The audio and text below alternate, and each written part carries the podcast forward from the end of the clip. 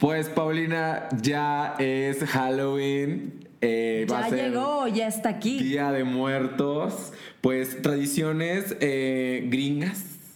Que Claro. pues nos escupieron un poco hasta la tradición gringa, nos escupe más a la gente que vi- vivimos en el norte. A la gente que vivimos en el norte, En ¿verdad? el norte, pues porque ahí pues como que nos llega más eh, la gringada, más que... Sí, allá, to- allá mira, es, es este Halloween, pavo, Santa Ajá. Claus, todo. este Thanksgiving. Sí, ¿Sabes? Una de las cosas que, que- que me llamó mucho la atención cuando me vine aquí a vivir a la Ciudad de México es sobre todo este... Es que asustan, o sea, porque tenemos, es- tenemos sonidos de, de- de terror. Se escucharon ustedes en el audio. Este, algo que me llamó mucha atención es cómo la gente aquí en, en la Ciudad de México eh, vive mucho el Día de Muertos, sobre todo aquí en la parte centro-sur de la Ciudad de México, y pues que los niños salen en realidad a pedir su calaverita más que a pedir Halloween. Eh, O sí, sea, yo, yo creo que sí sigue siendo el caso. O sea, creo que sí hay todavía más niños que piden calaverita en lugar de Halloween, pero creo que ahora eh, yo sí he visto que más gente o más niños se atreven a pedir Halloween. Halloween así se tal cual. pero, pero hay cuenta que yo Pero- pero son muy pero, poquitos. pero sí los niños o sea yo, yo una yo me yo un día bueno estas los primeros años que empecé a vivir aquí yo tenía mi cesta de, de, de dulces preparada el 31 de octubre y te lo juro no venían niños No venía ni un niño, y pues luego es que no el era 2 muy de común. noviembre el primero y el 2 de noviembre Aquí que, los tenías en que la no los estaba esperando o sea aquí sale la puerta ya sabes yo o sea el 31 de octubre pues yo acá en Morticia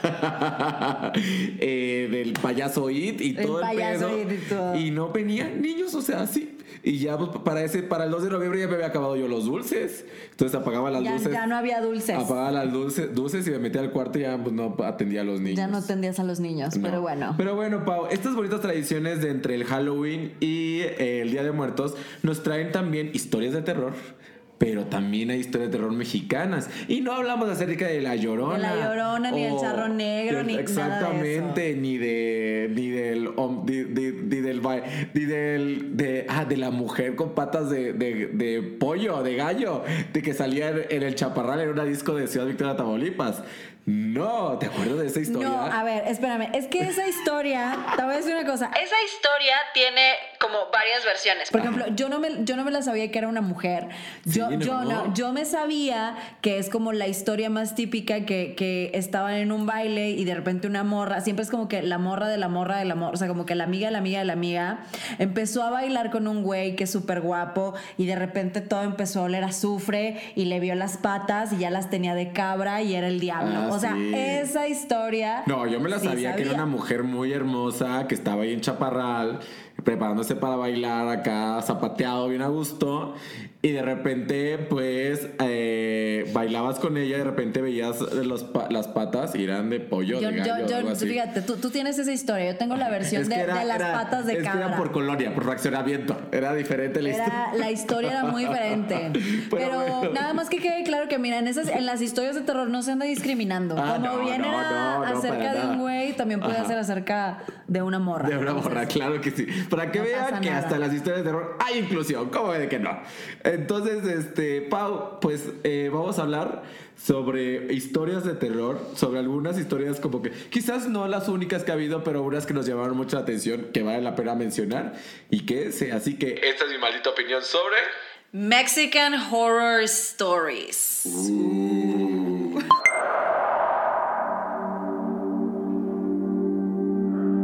Pues sí, así como les habíamos dicho, el día de hoy en el podcast vamos a hablar acerca de estos Mexican Horror Stories que Ajá, ajá, ajá. Del, del día a día Pero que usted- es que son historias que nos han... los podescuchas y pod viewers sí piensan que vamos a hablar acerca No, no, como de no, historias, ver, leyendas. Es que.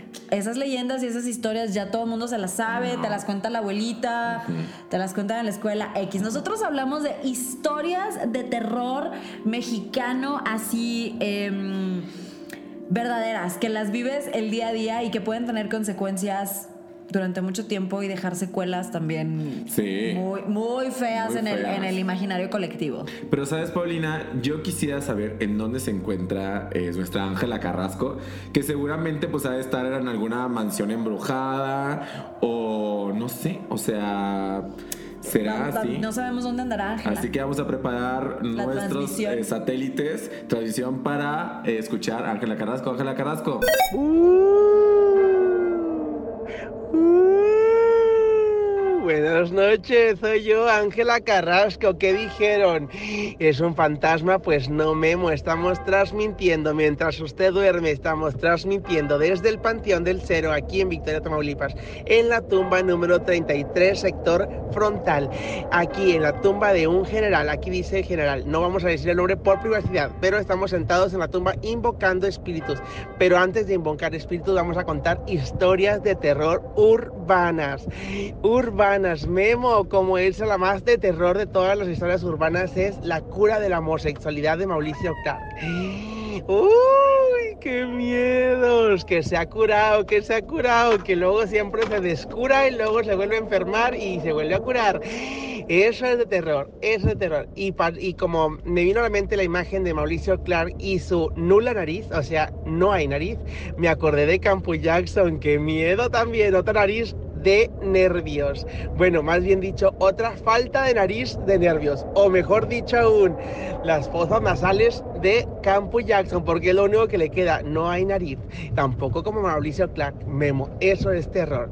Pero la leyenda más terrorífica de todas es ni nada menos que dicen, dice la leyenda urbana, que si te pones en medio de una cama y una pared y dices tres veces Paulette ensangrentada, Paulette ensangrentada y hasta ahí, porque no quiero que se me aparezca o quiero morir enroscada entre un colchón. Es la historia, qué horror, Memo, qué horror de historias. Pero como esas, miles de historias, como historias de políticos. Esas son mis favoritas, las historias de políticos. Esas son de terror puro.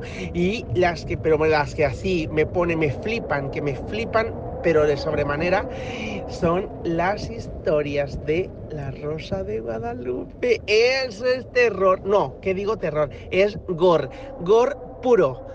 Voy a ver un capítulo de la noche de la Guadalupe, de la Rosa de Guadalupe, hasta me trago, fíjate del nervio que me da, porque esta noche hasta el viento tiene miedo. Fíjate, voy a ver un capítulo de terror de la Rosa de Guadalupe con mi litro de nieve y después me voy a ver espectáculos en YouTube. ¡Ay, la oreja! Eh, Aunque ya son pasados, como quiera, siguen dando miedo los pleitos.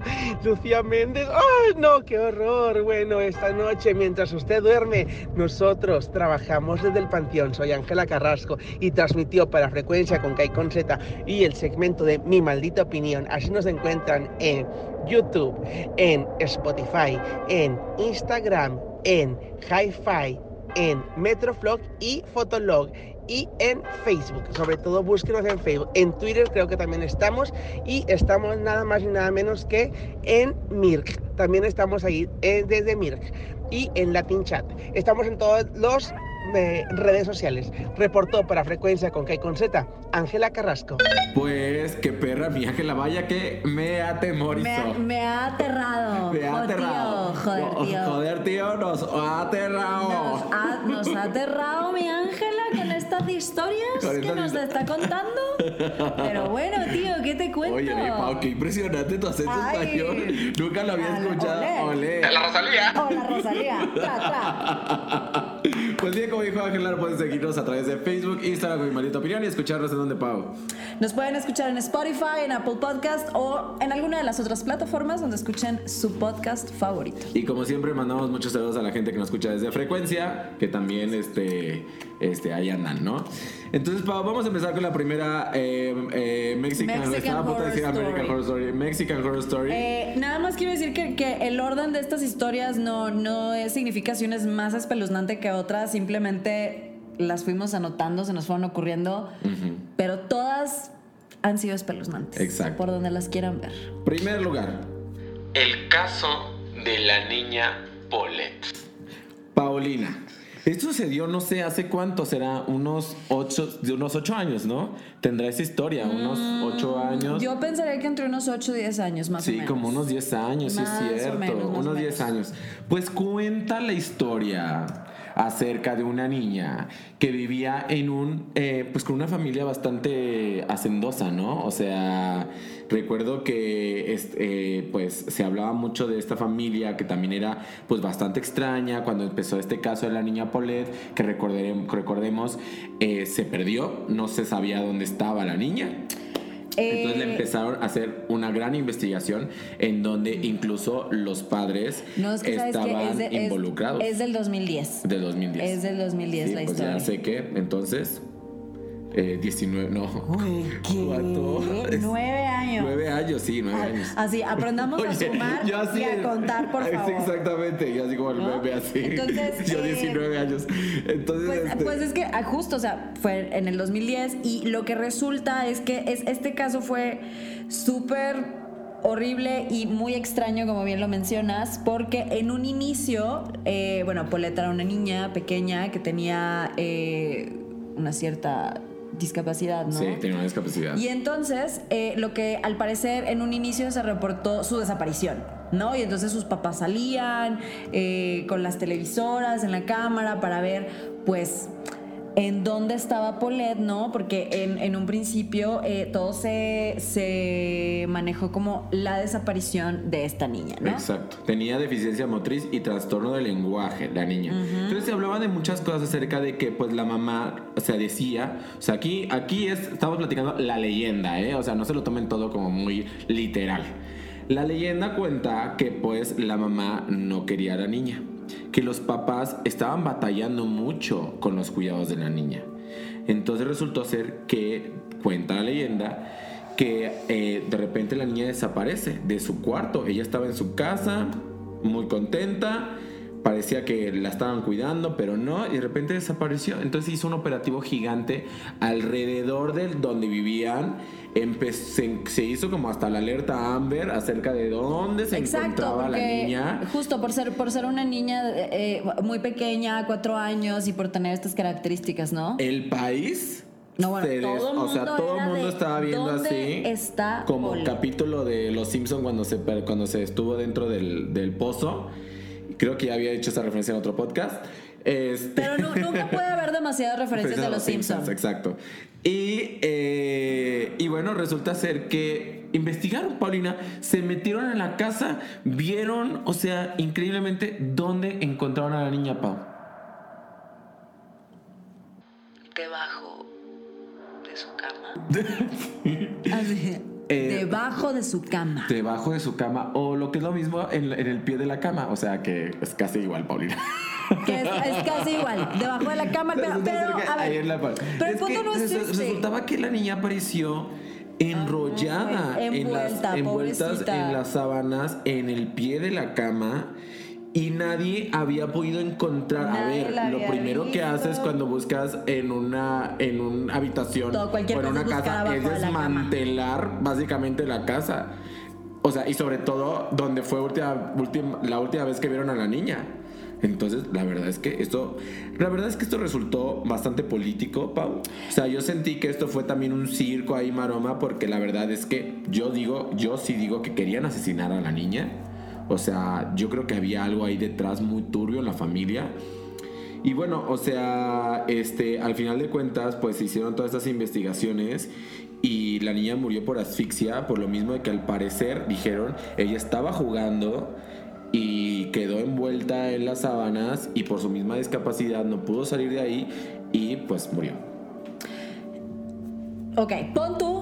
O sea, justo, justo lo mencionas y la verdad es que fue todo un circo porque primero la desaparición y la alerta Amber y el procurador ya estaba metidísimo en eso porque bueno, era eh, eh, gente mm, influyente, ¿no? Los, los papás de Poletti. Entonces el procurador estaba metidísimo, eh, no escatimaron en recursos para poder encontrarla, ¿no? Y justo lo que mencionas es, la niña apareció dentro de su recámara donde, es muy importante decirlo, había entrado, este, pe- habían entrado peritos, habían entrado con perros, No, se habían dado entrevistas ahí, Pau, o sea, es como que, salió güey, hasta que había un secuestrador. Se supone que la mamá, eh, que es la Lisette Farah, creo, eh, salió diciendo que había un secuestrador y a- había hasta negociaciones con secuestrador cuando ni siquiera esto existió.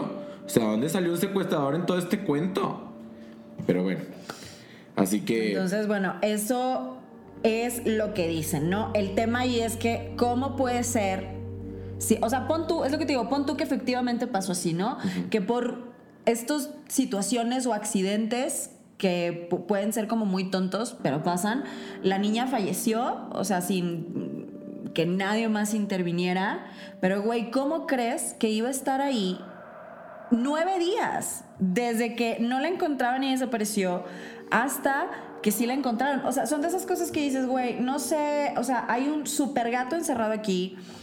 O alguien, no sé, es que, güey, necesito yo, o sea, todavía ahora que lo recuerdo, lo cuento, es, güey, ¿qué pasó realmente? Cabrón. Porque, porque se quedó así, tuvieron eh, bajo arraigo domiciliario a los papás, porque luego también salió que si los papás, este, o la mamá más específicamente, la había matado, o sea, un montón de cosas que al final ya no se supo más, o sea, al final fue como, de, ¿saben qué? Se murió, estaba ahí, la encontramos en la cama, mm, fin, se cierra, o sea, Y hubieron muchas, muchas investigaciones, después investigaron a los familiares, investigaron algunos videos, o sea, todo esto, y finalmente eh, la niña sí fue trasladada al, al, al Panteón Francés, aquí en la Ciudad de México, pero no fue cremada. Tenían el cuerpo para, eh, para investigaciones Ajá. hasta el 2017, o sea, hace unos años. Ya las autoridades de la Ciudad de México dijeron, ya no necesitamos el cuerpo, ya pueden eh, cremarla. Imagínate, ¿cuánto duraron las investigaciones? Pero bueno, Pau, las investigaciones. otra historia, otra historia de terror. La siguiente es Frida, la niña Televisa. Frida, la niña Oye, Televisa. oye, hay puras, hay puras niñas aquí, ¿eh? No- Es que sí, la- las historias de ni- niñas- Las historias de los de niños, niños hay dan mucho miedo. O sea, eh, la Frida de la niña Televisa, porque recordemos, obviamente, mira, a ver, sabemos perfectamente que pues el- el- la situación del terremoto en la Ciudad de México de Del hace, 2017. Del, del 2017 también, del 2017, este, pues es, es un tema bastante delicado que nosotros, Pau y yo lo vivimos en carne propia y pues obviamente nos alteró Yo- yo- nuestras yo no, emociones. pero y, sí. y eso ya para empezar, ¿tú no lo viviste, Pau? No, yo no estuve, yo no ¿No estaba estabas aquí? No estaba yo aquí, la verdad. Me he sentido, o sea, esto es un paréntesis, me he sentido un poco o un mucho culpable, sobre todo cuando regresé porque yo estaba de vacaciones en Nueva York. Ya, la, la, la, la, la. Yo, yo andaba acá y que todo cool, padrísimo. Y me acuerdo muy bien porque el día que pasó el sismo, yo estaba, fui a, fui a, a ver este, la, la Estatua de la Libertad. Ah, mira. Ahí andaba cuando me enteré de todo el pedo. Pero no fue hasta ese día en la noche que llegué a casa de mi amiga con la que me estaba quedando que vi todos los videos y yo así de, ¿what? Hablé con mi hermano porque él sí estaba aquí, mi hermano todo bien, eh, pero cuando regresé, toda la gente, este, amigos, gente con la que trabajábamos, todos hablaban acerca de sus experiencias súper feas y traumatizantes en el, en el terremoto. En el terremoto. Y si eso- y y cada eso- vez que me voltean a preguntar a mí, o sea, a mí hasta me daba pena decir así de que, güey, no lo yo estaba- no lo viví. No, pues yo qué bueno estaba, que no lo yo viviste, estaba de vacaciones. Porque la verdad, este también fue un Mexican Horror Story para muchos de nosotros. O sea, de verdad, un horror. Eh, pero entre todo eso, Pau, digo, te, O sea, per- te perdiste no, la no conmoción. nada más, claro, no nada más con la conmoción y el horror de lo que significó el Estaba sismo. eh, pues existió una niña que estaba atorada entre los escombros del Repsamen, De la del, de la escuela Repsamen, aquí muy cerquita donde estamos grabando el podcast. Del- de los estudios Mi de los Maldita estudios Opinión. de mi maldita opinión.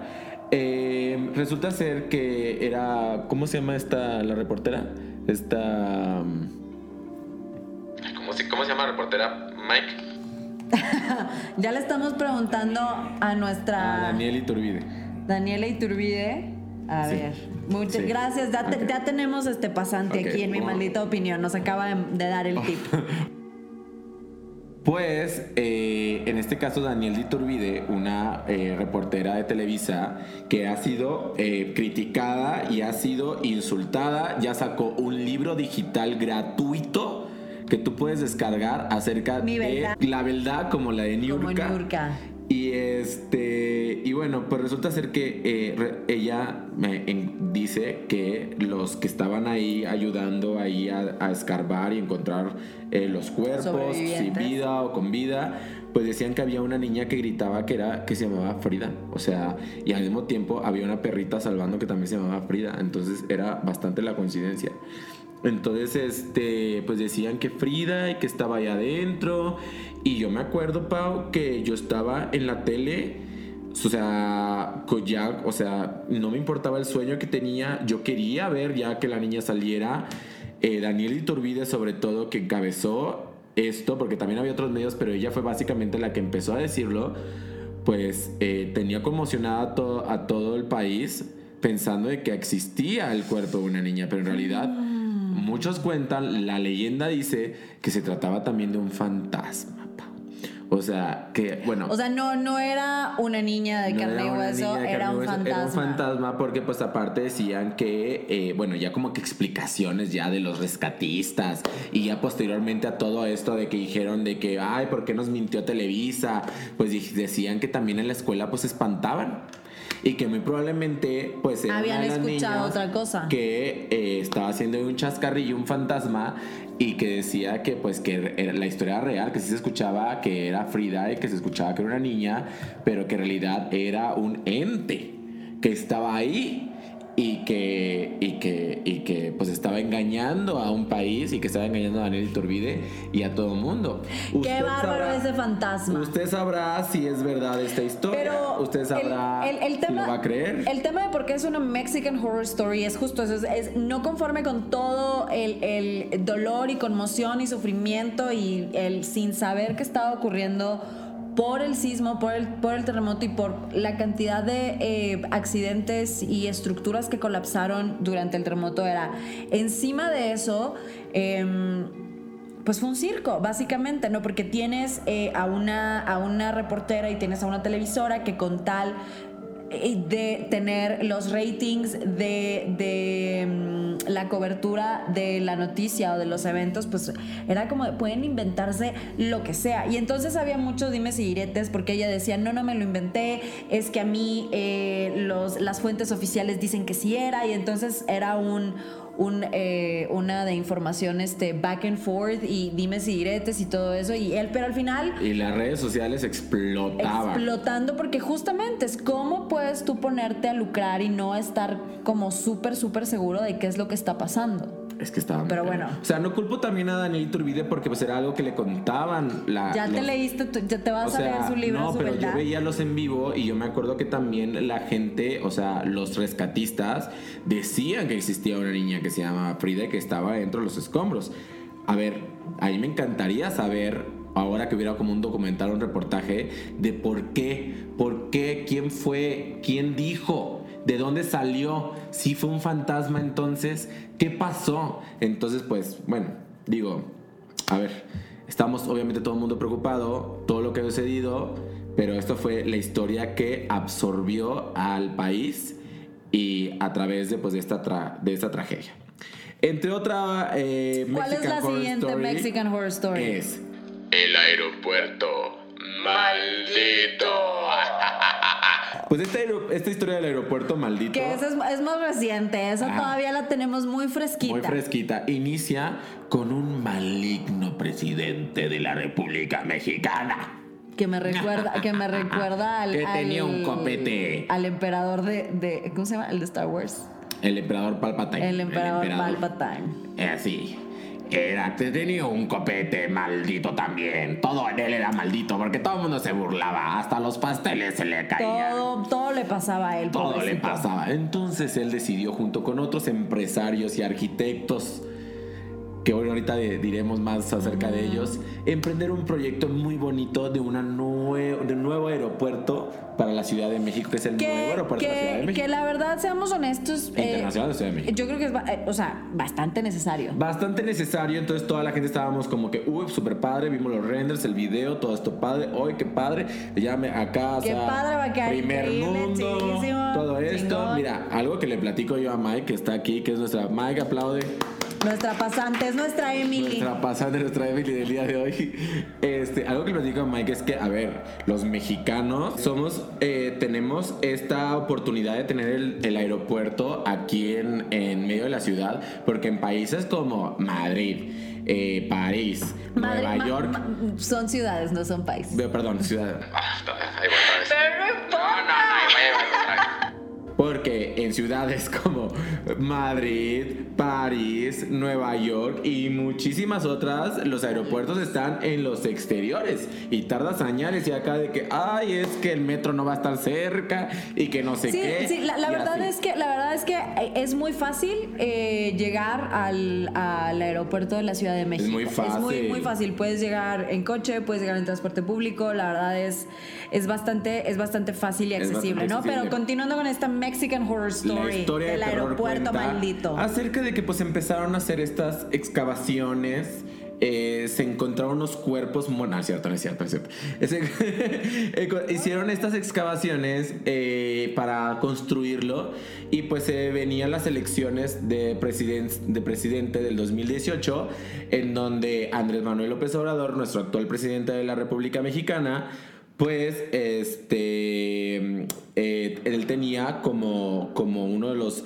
propósitos o una de las propuestas que poder poner a consulta ciudadana el hecho de que si iba o no el nuevo aeropuerto de la ciudad internacional de la Ciudad de Que México. miren, la historia de terror, la historia de terror. empieza desde ahí. Yo siento que empezaba desde antes, a ver, porque No, obviamente, a ver, el, a ver, había mucha tranza.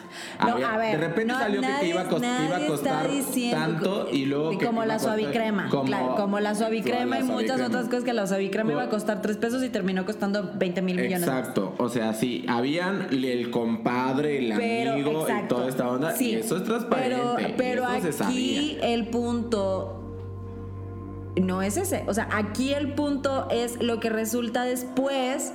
Mira, ok, sí, sí, sí, sí. Desde ahí es de que sabes que hay corrupción, esto, lo otro. Ok, perfecto. Sí, sí, sí. Eso todos lo sabemos. Pero lo otro es de, que, güey, ¿cómo pones a consulta ciudadana si construyes o no construyes un aeropuerto en un lugar o si lo cambias de lugar?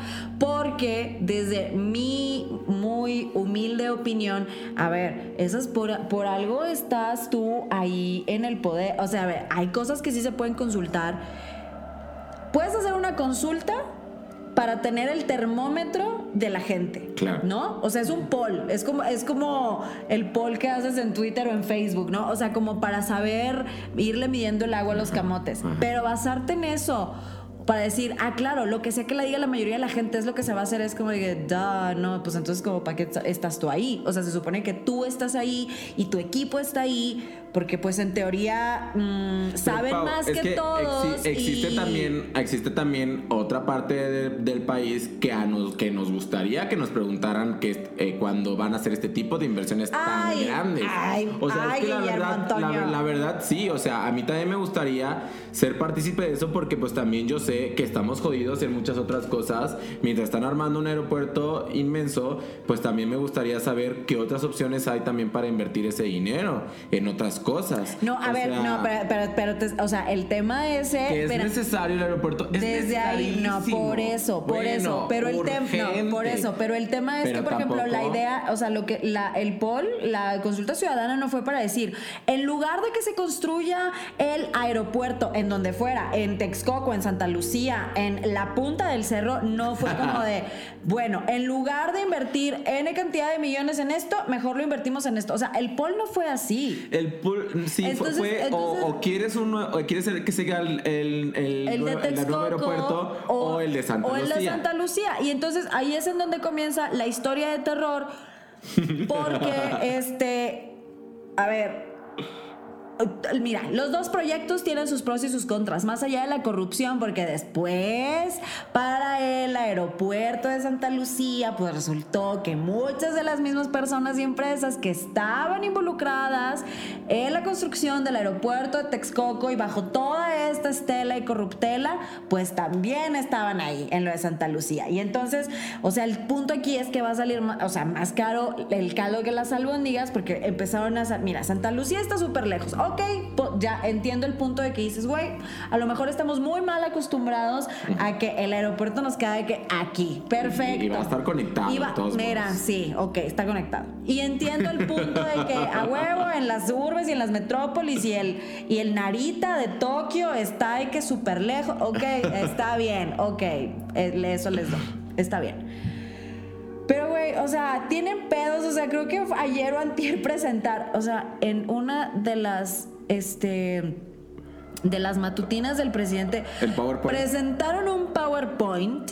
Que eso también, o sea, ver, es de la historia de terror. En más, donde más no que se ve- PowerPoint, un Movie Maker. es un ¿Te movie maker, Movie Maker de porque Windows? no se ve nada. Y lo único que dijo el presidente, cabecita de algodón, lo único que dijo al terminar esa, e- esa, esa presentación de Movie Maker Ajá. fue en plan de, pues como pueden ver, ya no hay fango. Ya no hay barro, ahora ya está todo cubierto. Es de que, vato, neta, o sea, no se ve avance en nada de ese pedo. Entonces, Ay, güey, ah, pero- o sea, Bueno, hace unas semanas apenas acaban de dar el banderazo. no, no, no, Por eso también. Pero eso, hacer esa presentación de Movie Maker fue. Parte del pata- Mexican fue, Horror fue el Story. Mexican Horror Story, patada de ahogado, querer taparle el ojo al macho, como lo quieran ver. Y la neta es que le salió el tiro por la culata. Feísimo, feísimo.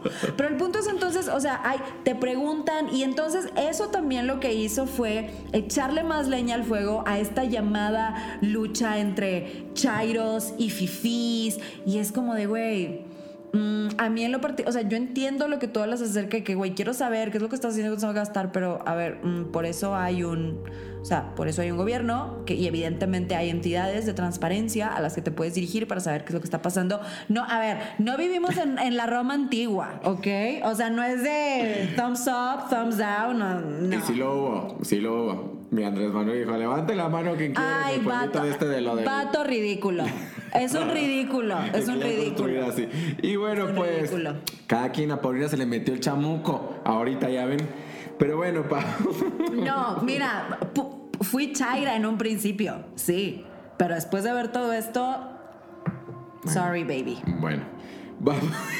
No, vamos, vamos con otra historia de Mexican Horror Story, que esta se llama La mujer de la abundancia. Pues resulta ser, Pau, Mi Karime que sí, que existía el ex gobernador de Veracruz, ¿Sí? Eh, Javier Duarte. Maldito, que ese es otro, Ajá. otro Mexican Horror Story. Resulta ser que era de estos que estaban involucrados en mil y un millón de cosas súper feas, locas, underground, lavado de dinero, e impresas fantasmas, mil y un millón de cosas. Utilizaba su hel- el, helicóptero, los aviones a diestra y siniestra, vivía en la abundancia. Pero lo peor ocurrió en el momento en que se metieron a una bodega o a un, a un lugar en donde empezaron a encontrar muchas cosas eh, de mucho valor y pues tú Como dirías como cuadros, muebles, muchas cosas así y entre todo eso encontraron un libro siniestro.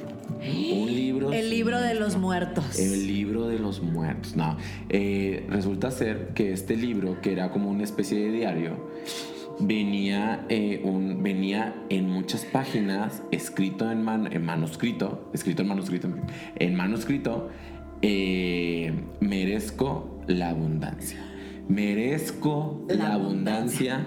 Merezco la abundancia. Lo decía muchas y otras cosas. Na- a ver, Nan. Y se hizo esta investigación. Uno ahí siempre, uno siempre tiene sus mantras Bueno, sí, y sus afirmaciones mantras, positivas. Pero imagínate encontrarte ahí que mereces la abundancia. eh, a ver, si fueras tú y hayas hecho todo el esfuerzo para merecer la abundancia, pues te la mereces. Pero si es robando, si es eh, creando empresas fantasma, si es haciendo corrupción, Saqueando al DIF. saqueando al DIF. No, no mereces ¿Qué dijo la abundancia. Comper? Comper. Se lo Entonces todo. mi Karime Macías, pues que eh, ella fue, encontraron que era la letra de ella. Se hizo muy, muy famoso esto de, de, libro. de merezco De abundancia. Merezco abundancia. Habían otros mantras ahí también que venían ahí. Y resulta ser que era como un rollo psicológico. Porque la vieja estaba loca. Y lo digo está, no voy a decir estaba porque lo está. Está loca. Está desquiciada. O sea, para hacer una... O sea, a ver, no se necesita hacerle un estudio psic- psicológico para saber que esta mujer eh, estaba poseída por algún demonio o algo así. Porque eh, haciendo todas estas cosas de maldad todavía, de corrupción, de esto, y todavía se le ocurre decir que le merecía la abundancia, eso parecía como sacado de... de- Es de- que de- la, la estoy viendo, estoy viendo sí, su foto aquí y sí. tiene Y cara, de, maldita. maldita, de maldad, o sea, de veras más, o sea, parece que va a salir de, de- o sea, salió de un sarcófago. Tiene cara de y más te mala Va a que chupar la energía, así. Entonces resulta ser que Javier Duarte, pues lo encarcelan, bueno, lo enjuician. Y ahora esta mujer la acaban de encontrar Entonces ella se, en entonces Inglaterra. ella se dio a la fuga, Se dio a la fuga. y aparentemente nadie sabía en dónde, estaba. Pero fíjate que eh, eh, Hace- sí la habían tiempo, encontrado, eh, sí la habían salieron unos encontrado videos, unos ¿verdad? videos donde le gritaban a ella en la calle. Estaba en Inglaterra y resulta ser que vivía Ah, en a Londres. pasos a- a- en Londres, sí, a pasos de Del palacio. del palacio de Buckingham. Buckingham. Ahí casi casi Era tomaba vecina- el té con mi era con mi- vecina de ajá, y de la reina. reina Isabel, con mi Chabelita. De mi reina Chabelita. Gra- gracias, este, este becario. Este, y pues Pau por ahí vivía. O sea, ahí le encontraron a la mujer desgraciada, la mujer maligna. Maldita. Maldita. Maligna.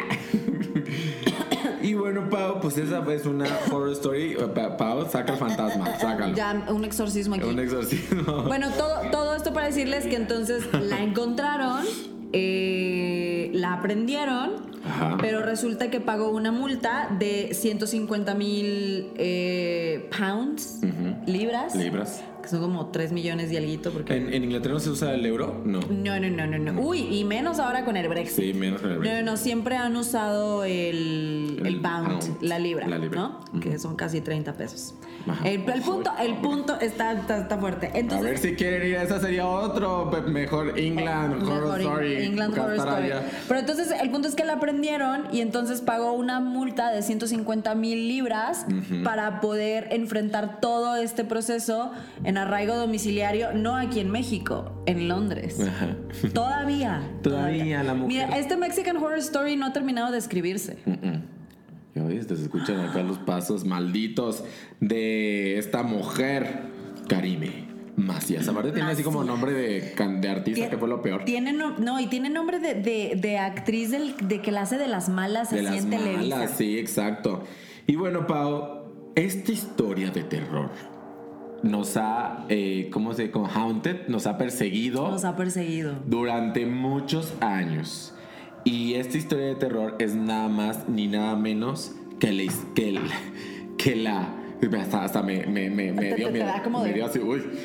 La nariz de Carmen Campuzano. La nariz de Carmen Campuzano creo que es una historia de terror muy fuerte. Eh, te puede dejar traumado. ¿Te recuerdas que a veces existió la leyenda de que si Michael Jackson eh, tenía nada más dos orificios en la nariz, pues Carmen Campuzano llegó a tener solo dos ori- orifi- orificios en la nariz prácticamente. Le han vuelto a hacer la nariz no sé cuántas veces, veces. pero además que le ha metido, cuenta leyenda, recuerden que estos son leyendas, cuenta leyenda que le ha metido durísimo a, a la coca y no la Coca-Cola. Y a, y a todo, mana. Entonces se ha destruido la nariz. Y hay historias de terror de ella donde la han encontrado casi en, en- en- o sea, deteriorada en departamentos. La nariz así chuequísima y así con bolas. Al punto que se la te digo que la han tenido que reconstruir. Yo creo que los cirujanos han dicho, a ver, siendo que aquí me, A va, ver, ¿de- de me va a salir la verdadera muerte o la calaca o algo por el estilo, porque está cabrón. O sea, te- o sea, llegar a ese punto. Resulta ser que en últimas fechas entró Carmen Capuzano a un reality show, una especie de reality show en donde hacen como tipo hazañas de cirugías plásticas, en donde la estudiaron y dijeron que, o sea, de Estados Unidos y toda esta onda, y dijeron que no había mucho que hacer ya después de todo lo que se hizo. A ver, esa nariz es una leyenda del terror mexicano. O sea, si tú llegaras a aparecer. Imagínate que se te aparece en la noche. Campuzano, se te aparece en la noche. De verdad asustaría. quedas ahí. Oigan, buen, buen disfraz para Halloween para este o el próximo Campuzano. año, ¿eh? Ahí nada más. Pues sí, tendría que hacerle ahí unas, unas tretas Mira, como a que se la, se la pegan así y entonces ya, ya pueden ir No, de mira, Carmen te- Campuzano. O sea, Pau, tendrían que darle así como, como, como no sé, como tornillo, de así o no sé, para darle la vuelta y que pareciera la de mi Carmen Capuzano. A ver. O sea, que por cierto ha andado media perdida, nada más ha pasado ahí el- no en eso. A ver, era para que llegara y se, fuma- y se fumara las, las, este, las cenizas de José José o algo así. O sea, algo debía de haber hecho mi O sea, Carmen no- Campuzano nos, ha, aparecer. nos ha hecho falta un poquito. Ya la, falta. ya la extrañamos. Te extrañamos. Carmen. Y esto, recuerden que esto es leyenda. Leyenda. ¿Eh? Ahí está. Y bueno, la última de estas Mexican Horror Stories, Pau, es algo que nos, eh, que, que nos asustó de niños. Que, que estábamos hablando Algo. de eso y yo la verdad es que no me acuerdo. No, yo sí, yo sí, Pau. O sea, ¿recuerdan ustedes cuando eran niños y pues iban y compraban papitas, ¿no? Y en estas papitas existían unas cositas llamadas tazos. Los tazos... Hasta ahí todo bien. Todo bien. Los tazos empezaban a ser estos de Tiny Toons, ¿te acuerdas? Que pues salían y los coleccionabas, hasta le ponías este resistol para que se pusieran así brillosos y se protegieran. Yo no entendía cómo, cómo, cómo había niños que cuidaban tanto los tazos que lo ponían, los plastificaban y todo el pedo. Esos niños Había eran niños raros. O sea, niños porque raros. los tazos eran para qué? Darles en la madre. Jugarlos, aventarlos y darles en la mano. Darles en la madre. Pues para eso eran, hasta tenía ahí el logotipo este. Y resulta ser que había un tazo muy peculiar que era el tazo de Elvira. ¿Sí recuerdas este personaje de, de El- de Elvira, Elvira sí me acuerdo porque era esta niña que era amante de los animales, demasiado amante de los animales, que los, los asfixiaba y todo. Y muy curioso, yo había, no me di cuenta por mucho tiempo hasta que algunos amigos me dijeron, muy curioso porque Elvira usaba un moñito así en la cabeza Ajá. y la parte central del moñito era como una calaverita. Sí. Era, o sea, ese- eso, eso ya está Oye, freaky. oye, qué fuerte que Eso en, ese, ya está que en ese tiempo, o sea, había exponían en las caricaturas a una niña que maltrataba animales, porque ese era su peculiaridad. Era maltrato animal Era- disfrazado de amor. maltrataba a animales disfrazados de amor porque a veces era como Cualquier que parecido no con le- alguno de mis exes es mera Ajá, coincidencia. Exacto, Pau. Entonces, o sea, eh, o sea, estaba cañón de que a veces, a, a veces como que se sen- sentía que no le entendíamos. O sea, que era una niña A que pues, a- a mí me a los pasó, animales. a, a mí me pasó que yo, Pero que yo, yo llegué a estar de su lado y decía, es que Elvira solamente los quiere Los mucho. quiere mucho, pero porque no. yo también apretujaba a los gatitos. Los maltratabas. Sí, porque sí, eso es maltratarlos. Entonces sí era una niña maltrata- maltratadora de animales, de animales. pero Y los que apretujaba no te- mucho. Que no te entendían. Pero resulta ser que este tazo eh, estaba maldito. Y si te salía el tazo de Elvira, era, era algo malo. O sea, era de que estaba maldito porque resulta ser que se suponía que en las noches o cuando menos te lo esperabas, del tazo salía Elvira y Ah, cabrón. del tazo salía Elvira y te llegaba a matar o a dar un buen susto, ¿no? Entonces, o sea, yo recuerdo que sí existía mucho esta paranoia de todos los niños que juntábamos los tazos y que no nos Güey, salía yo Elvira. nunca- yo nunca y escuché había esa niñas que hasta historia. lloraban porque salía Elvira y que Elvira salía del tazo y así, o sea. Como la niña de, de Laro que salía de la tele. Ajá, Elvira ajá. salía del Ajá, tazo. exacto. Y te mataba mientras había- dormías. Había niños que juraban que Elvira la veían, salía, o sea, se te, se te aparecía. Yo Ah, también recuerdo que a mí también me daba miedo. O sea, yo nunca he sido como que me creía mucho las cosas cuando, cuando era niño, ni ahorita, pero en ese momento sí existían muchos compañeritos que se creían bastante eso. Entonces algo, a ver, no hay nada más mexicano o más horror story mexicano que una historia de tazos. que recordaremos, aparte de los tazos, eh, fueron, han sido exitosos más aquí que en ningún lado- otro lado del mundo. Se inventaron aquí. Sí, ¿no? Creo. El tazo es mexicano. El tazo es no mexicano. Importa. No importa si se inventó aquí o no, pero creo que sí se hacen hasta convenciones aquí en México de El, los ta- tazos. el tazo es mexicano. Está cabrón. Entonces, hay una historia bien padre y existe en YouTube donde se cuenta acerca de la historia del tazo y el éxito y de quién lo inventó y todo eso está muy bueno. Búsquenlo en YouTube. Le- les vamos a Este, dejar el link. Le vamos a dejar el link o no. Este, tal vez es tan no. fácil así ponerlo Probablemente en YouTube no. y ya, sí. Historia de los Porque tazos. de repente se me olvida. Y está bien interesante, pero la verdad es de que nos asustó mucho y sobre todo pues cuando éramos niños esta historia estaba cañona. Wow, ya me dio miedo. Yo, yo, yo, no, yo nunca escuché esa historia, pero yo creo que hubiera sido de las niñas que, Que Que lloraba, que se hubiera asustado. ¿Cuáles son sus historias de terror mexicanas, amigos? Por escuchas, por videntes.